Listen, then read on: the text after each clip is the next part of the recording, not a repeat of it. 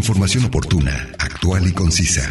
Esto es La barra de los 30 minutos. Salud, asistencia legal, ciencia, tecnología, economía, orientación ciudadana. medio ambiente. La barra de los 30 minutos. Bienvenidos.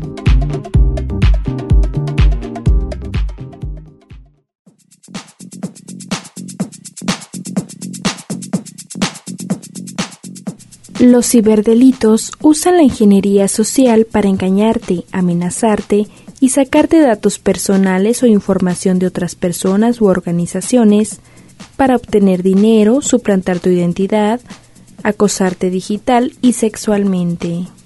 Bienvenidos sean todos ustedes a la barra de los 30 minutos. Los saluda Nancy Valenzuela. Es un placer que nos sintonicen en el 104.7 de FM o en la página de internet udgtv.com diagonal radio udg diagonal colotlán. El día de hoy hablaremos acerca del ciberdelito y nos acompaña un especialista en el tema. Así que no se mueva y síganos sintonizando con este interesante tema. Comencemos a escuchar el primer fragmento de la entrevista e información adicional que hemos preparado para usted. Tecnología. Doctor en Derecho, Francisco Jiménez Reynoso, profesor investigador de tiempo completo, Universidad de Guadalajara, CUS, División de Estudios Jurídicos. Muy bien, muchas gracias doctor, bienvenido. Para comenzar, ¿nos puede decir qué son los ciberdelitos? Sí, claro que sí, con mucho gusto.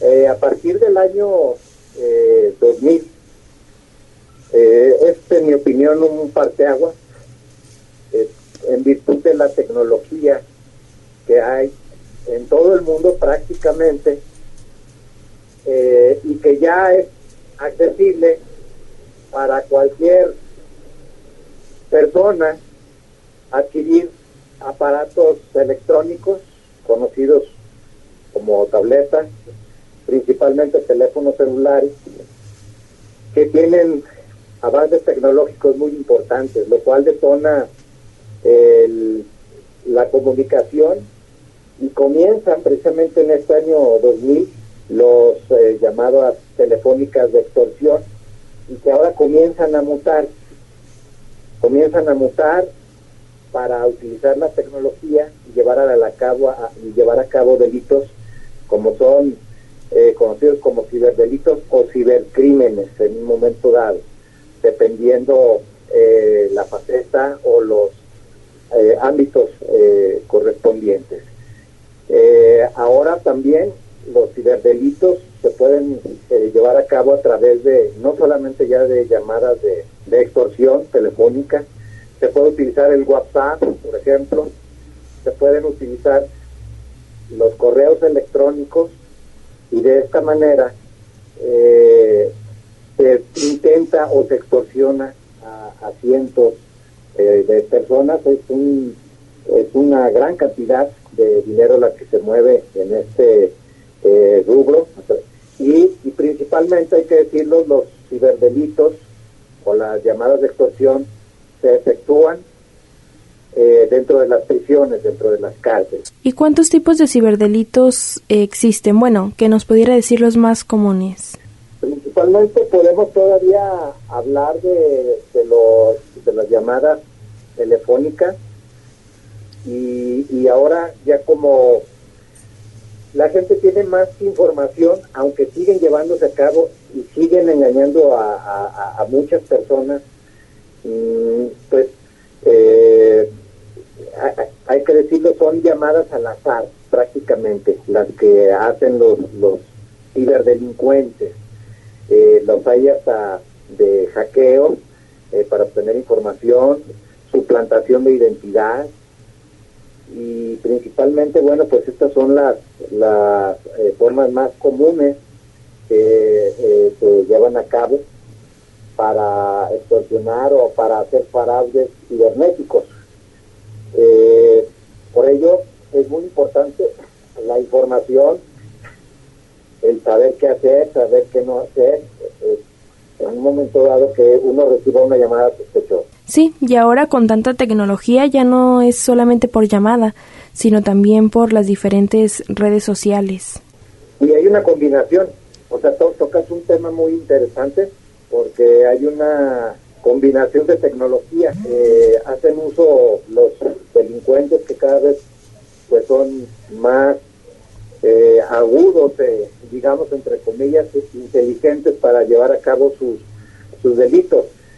Esto es, pueden combinar o conjugar las redes sociales con llamadas telefónicas, porque cuando ellos tienen acceso al Facebook, digámoslo así, eh, u otro tipo de redes sociales, eh, pues eh, ellos se pueden dar cuenta los usos, los, los hábitos, las costumbres, qué vehículos usan, utilizan, a dónde acostumbran a ir, y si eso lo combinan con una información como de WhatsApp o de número telefónico, entonces ya son, mm, digamos, un poco más certeros para extorsionar para intentar extorsionar a sus víctimas, que en ocasiones pueden, pueden caer en la, en la trampa, en el engaño.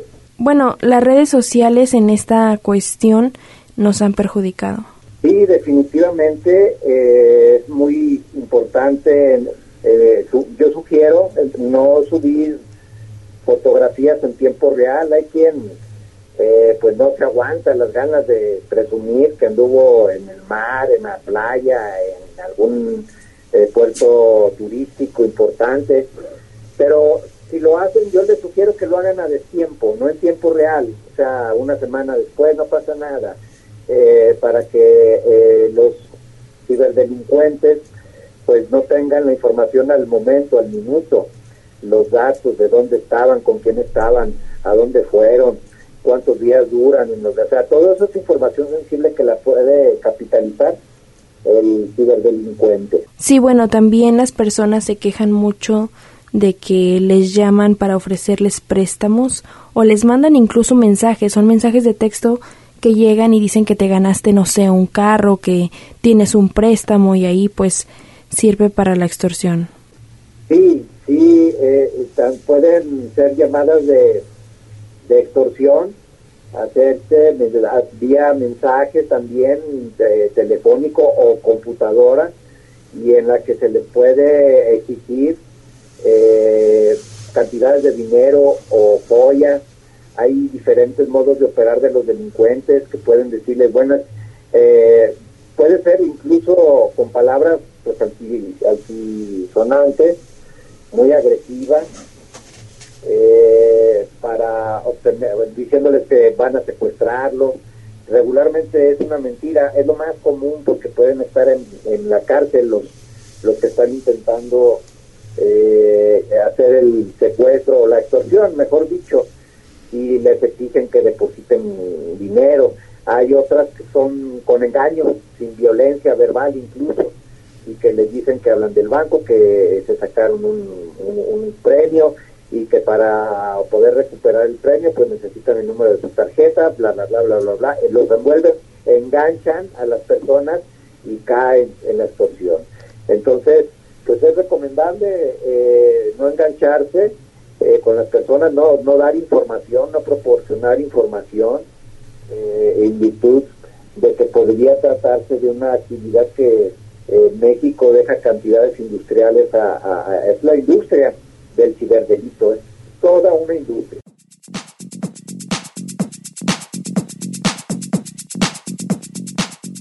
No olviden que nos pueden compartir sus temas de interés al 499-99, 242-33 y 800-701-9999. A continuación, escucharemos una cápsula informativa.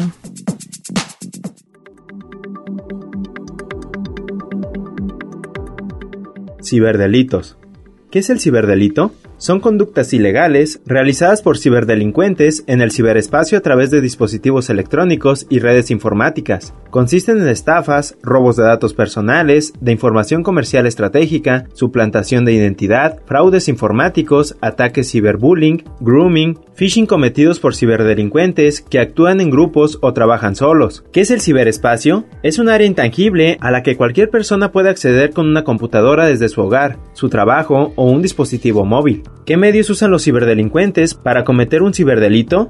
Usan medios tecnológicos como Internet, computadoras, celulares, redes de comunicación 3G y 4G, redes de fibra óptica y software. ¿Cómo es más probable que se tope con el ciberdelito un usuario cotidiano de equipos y dispositivos móviles? Un ciberdelito puede llegar de muchas maneras, sitios web no seguros, redes sociales, agujeros creados por vulnerabilidades de seguridad, contraseñas poco seguras en cuentas y dispositivos inteligentes y sobre todo el correo electrónico. ¿Cuáles son los ciberdelitos y contravenciones más comunes? Los ciberdelitos se cometen a través de programas maliciosos, desarrollados para borrar, dañar, deteriorar, hacer inaccesibles, alterar o suprimir datos informáticos sin tu autorización y con fines económicos y de daño. Algunos ejemplos son ataques en tu navegación, Desvían tu navegador hacia páginas que causan infecciones con programas malignos como virus, gusanos y troyanos. Estos programas pueden borrar tu sistema operativo, infectar tu teléfono y tu computadora, activar tu webcam, extraer datos, etc. Ataques a servidores, pueden dañar o robar tus datos y negarte el acceso a tu información. Corrupción de base de datos. Interfieren en bases de datos públicas o privadas para generar datos falsos o robar información. Virus informáticos. Encriptan archivos, bloquean cerraduras inteligentes, roban dinero desde los celulares con mensajes de texto que parecen de la compañía. Programa espía. Algunos de los dispositivos tienen instalados un software que le permite encender y grabar con la cámara y el micrófono. También pueden acceder a tu información personal sin autorización y sin que lo sepas. Los ciberdelitos usan la ingeniería social para engañarte, amenazarte y sacarte datos personales o información de otras personas u organizaciones, obtener dinero, suplantar tu identidad, acosarte digital y sexualmente. Algunos ejemplos son phishing o vishing. Los ciberdelincuentes se hacen pasar por empresas de servicios, oficinas de gobierno o amigos de algún familiar y te piden datos que les faltan para suplantar tu identidad y así operar tus cuentas de banco, perfiles en las plataformas y redes sociales, servicios y aplicaciones web. Ciberbullying es el acoso por mensajería instantánea, stalking en WhatsApp, Telegram, Facebook Messenger y en las redes sociales con la intención de perseguir, acechar, difamar y atentar contra el honor e integridad moral de una persona. Esto lo hacen a través del descubrimiento y revelación de secretos, de la publicación de comentarios o videos ofensivos o discriminatorios, de la creación de memes o el etiquetado en tus publicaciones. Grooming. Se trata de las personas adultas que de manera velada intentan obtener fotografías o videos sexuales de personas menores para posteriores chantajes o previo al abuso sexual. Sextortion. Consiste en pedir dinero a cambio de no difundir en las redes sociales generadas para un intercambio erótico consentido. Ciberodio. Son contenidos inapropiados que pueden vulnerar a las personas. Se considera ciberodio a la violencia, mensajes que incitan al odio, la xenofobia, el racismo y la discriminación o el maltrato animal. Pornografía infantil. Se trata de la corrupción de personas menores y su explotación sexual para producir, comercializar imágenes y videos de actividad sexual explícita. Información obtenida de la página web www.avast.com. Una producción de Radio Universidad de Guadalajara en Colotlán.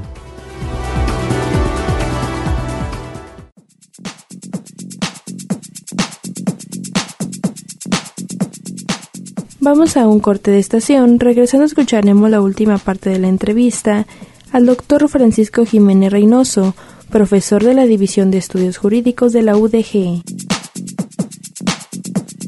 Información oportuna, actual y concisa sobre temas diversos. La barra de los 30 minutos. En un momento continuamos.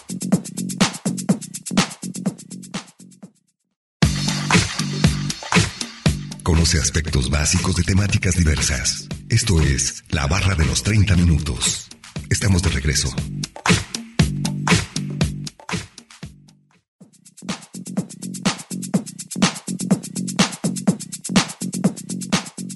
Estamos de regreso en la barra de los 30 minutos en el 104.7 de FM o en la página de internet udgtv.com diagonal radio udg diagonal colotlán escuchando el día de hoy el tema sobre el ciberdelito. Vamos a escuchar la última parte de la entrevista al doctor Francisco Jiménez Reynoso, profesor de la División de Estudios Jurídicos en la UDG.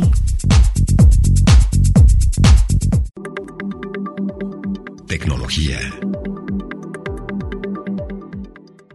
Otra cosa eh, importante de este tema es la clonación de tarjetas, porque después aparecen compras que tú no hiciste o te aparecen cargos ya en el estado de cuenta.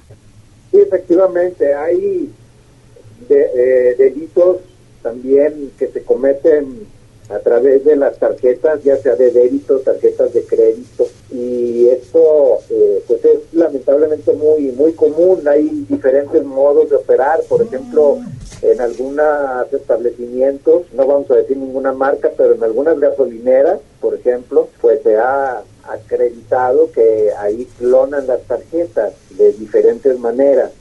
Y al clonar las tarjetas la delincuencia organizada les paga cierta cantidad a cierta cantidad a, los despachadores que son los que tienen acceso y a la mano las tarjetas ya sea de débito la, o, de crédito y de esta manera es como se perpetran este tipo de, de delitos es muy común y luego pues para hacer una aclaración en los bancos por un delito de esta naturaleza, pues es muy complicado. Eh, en realidad son trámites tortuosos, emborrosos, eh, para poder aclararlo, ¿verdad? Entonces, eh, sí, sí, es, es, una situación pues delicada lo que ocurre también con los fraudes, con los delitos en cuanto a tarjetas de débito o tarjetas de crédito se refiere. ¿Qué sector de la población está más propenso a, esto del ciberdelito, de las llamadas, de los mensajes? Eh, es una buena pregunta. Eh, eh, son llamadas al azar.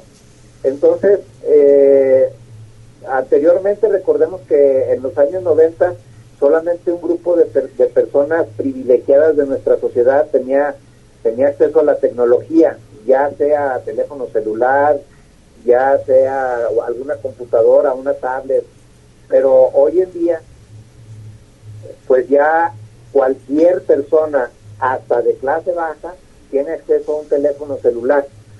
Eh, eh, y eh, las llamadas que se hacen de extorsión son al azar y puede caer con una persona de clase alta, de clase media, y, e incluso de clase baja, eh, sin ningún problema. Y pueden engancharse y ser víctimas de, la, de los ciberdelincuentes eh, porque son llamadas al azar. Ellos no saben del otro lado de la bocina, los delincuentes no saben del otro lado de la bocina quién está, eh, si tiene recursos económicos, si no tiene. hablan al azar, y les dicen que tienen a un hijo secuestrado.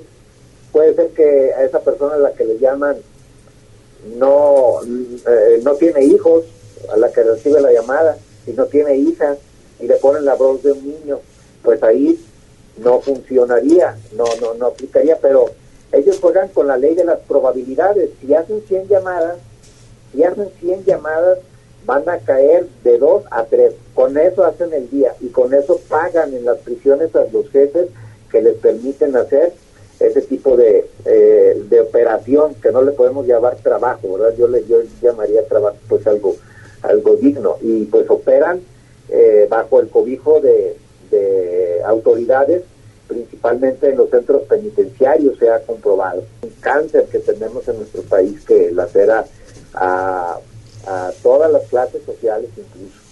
Ahí ya no escapa nadie porque la tecnología está al alcance de todas las clases sociales, puede ser víctima eh, de diferente volumen. El que tiene mucho dinero puede ser víctima con mucho dinero, el que es, clase mediero puede tener puede ser víctima eh, eh, en, en, la medianía económicamente hablando y el que tiene poco pues hasta mil, dos mil, tres mil pesos puede perder. ¿Alguna recomendación que nos quiera dar?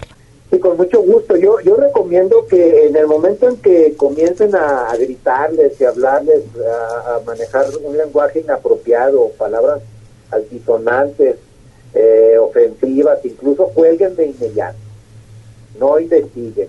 y si les dan algún nombre de un familiar, buscan al familiar directamente y, les, y si les insisten, pueden insistirle dos o tres veces en llamar, no contesten ya, y tomar nota de ese número, registrarlo y hablar al 089 para...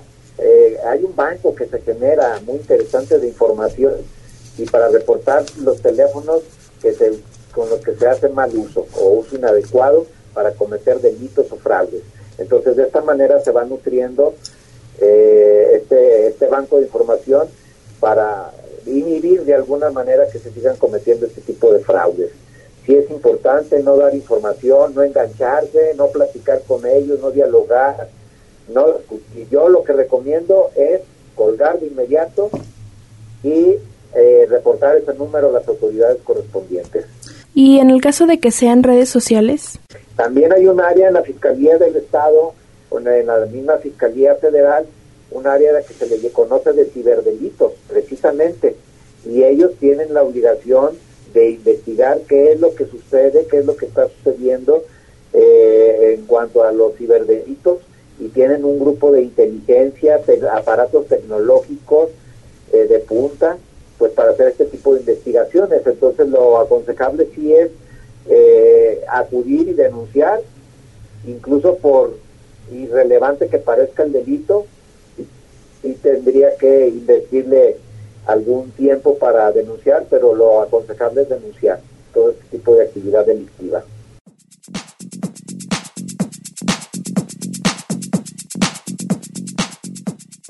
Esto ha sido todo de la entrevista al doctor Francisco Jiménez Reynoso, profesor de la División de Estudios Jurídicos en la UDG. A continuación, escucharemos una cápsula informativa.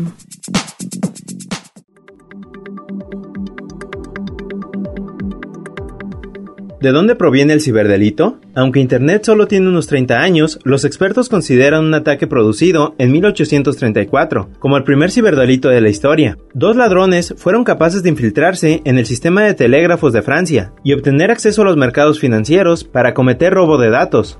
A finales del siglo XIX y en la primera mitad del siglo XX se cometieron otros ciberdelitos tempranos, centrados en los sistemas telefónicos. Solo dos años después del invento del teléfono, unos adolescentes irrumpieron en la fábrica de teléfonos de Alexander Graham Bell y provocaron el caos redirigiendo las llamadas recibidas. El hackeo telefónico, conocido como pricking, se hizo popular entre las décadas de 1960 y 1980. En el año de 1940 apareció el primer hacker ético, René Carmyle, un francés experto en ordenadores, hackeó el registro de datos nazi para frustrar sus intentos de registrar y controlar a los judíos. En la década de 1980, el advenimiento del correo electrónico trajo consigo las estafas de phishing. ¿Recuerda al príncipe nigeriano? Y el malware transmitido mediante archivos adjuntos. En la década de 1990, los navegadores web se popularizaron en la misma medida que los virus informáticos. La amplia adopción en las redes sociales en la década de los 2000 no hizo sino aumentar la ciberdelincuencia, especialmente el robo de datos. Dada la naturaleza de estas plataformas, durante los últimos 10 años, las infecciones en malware y el robo de datos ha aumentado enormemente, y nada indica que la tendencia vaya a cambiar. Con la proliferación del concepto de Internet de las Cosas, los ciberdelincuentes cuentan con nuevas y creativas formas de atacar. Cada vez se conecta más objetos cotidianos, neveras, lavadoras, aires acondicionados, bombillas, etc., lo que crea nuevas vulnerabilidades y oportunidades para los ciberdelincuentes. Los hackers ya han descubierto cómo infiltrarse en un casino a través de la pecera inteligente y cómo implementar ransomware a través de una cafetera.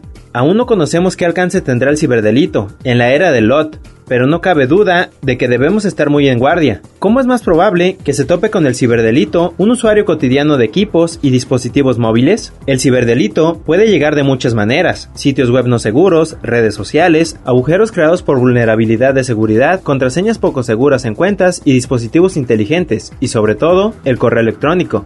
Correo electrónico, aunque las redes sociales son la forma más populares de utilizar Internet hoy en día, el correo electrónico sigue siendo el más importante método de transmisión de ciberdelito. No solo eso, sino que el fraude por correo electrónico es el segundo ciberdelito más costoso, según datos del FBI. El fraude por correo electrónico engloba los intentos de phishing, el malware en forma de archivos adjuntos y enlaces sospechosos y algunas formas de extorsión digital, ransomware y kits de aprovechamiento de debilidades. La web oscura. La web profunda se refiere a todas las partes de Internet, sitios, comercios electrónicos, foros, etc., que no son accesibles para un motor de búsqueda normal, como Google o Bing. Un subconjunto de la web profunda es la web oscura, o Darknet, que precisa para acceder a ella un navegador especial, como Tor. Aunque la web oscura no es ilegal en sí misma, el anonimato que ofrece la convierte en el semillero de actividades delictivas. En la web oscura, los ciberdelincuentes intercambian las mercancías más peligrosas y odiosas que la sociedad puede ofrecer, malware, drogas, armas, pornografía infantil e incluso asesinatos a sueldo. En la web oscura, también se compran y se venden información, como por ejemplo contraseñas o números de tarjetas de crédito robadas. Ese es el motivo por el que cuando se es víctima de una fuga de datos puede pasar varios días o más hasta que alguien compre esa información robada e intenta acceder a tus cuentas. Información obtenida de la página web www.avast.com, una producción de Radio Universidad de Guadalajara en Colotlán.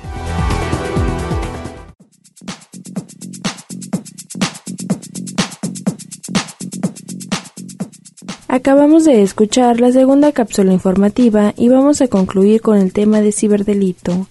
Agradecemos la entrevista al doctor Francisco Jiménez Reynoso, profesor de la División de Estudios Jurídicos de la UDG. No olviden que si se perdieron algún programa pueden escucharlo o descargarlo desde udgtv.com, diagonal radio UDG, diagonal colotlán, dar clic en la opción podcast y después seleccionar la barra de los 30 minutos donde encontrará todos los temas. Sigan sintonizando y no olviden escucharnos de lunes a viernes a las 11.30 de la mañana y a las 11.30 de la noche en la retransmisión. Y los sábados no se pierda el maratón de la barra de los 30 minutos donde se pasan los cinco temas de la semana. Es un placer haber estado con ustedes. Se despide Nancy Valenzuela. Hasta la próxima. Radio Universidad de Guadalajara en Colotlán presentó La barra de los 30 minutos. Información oportuna, actual y concisa sobre temas diversos. Gracias por habernos acompañado.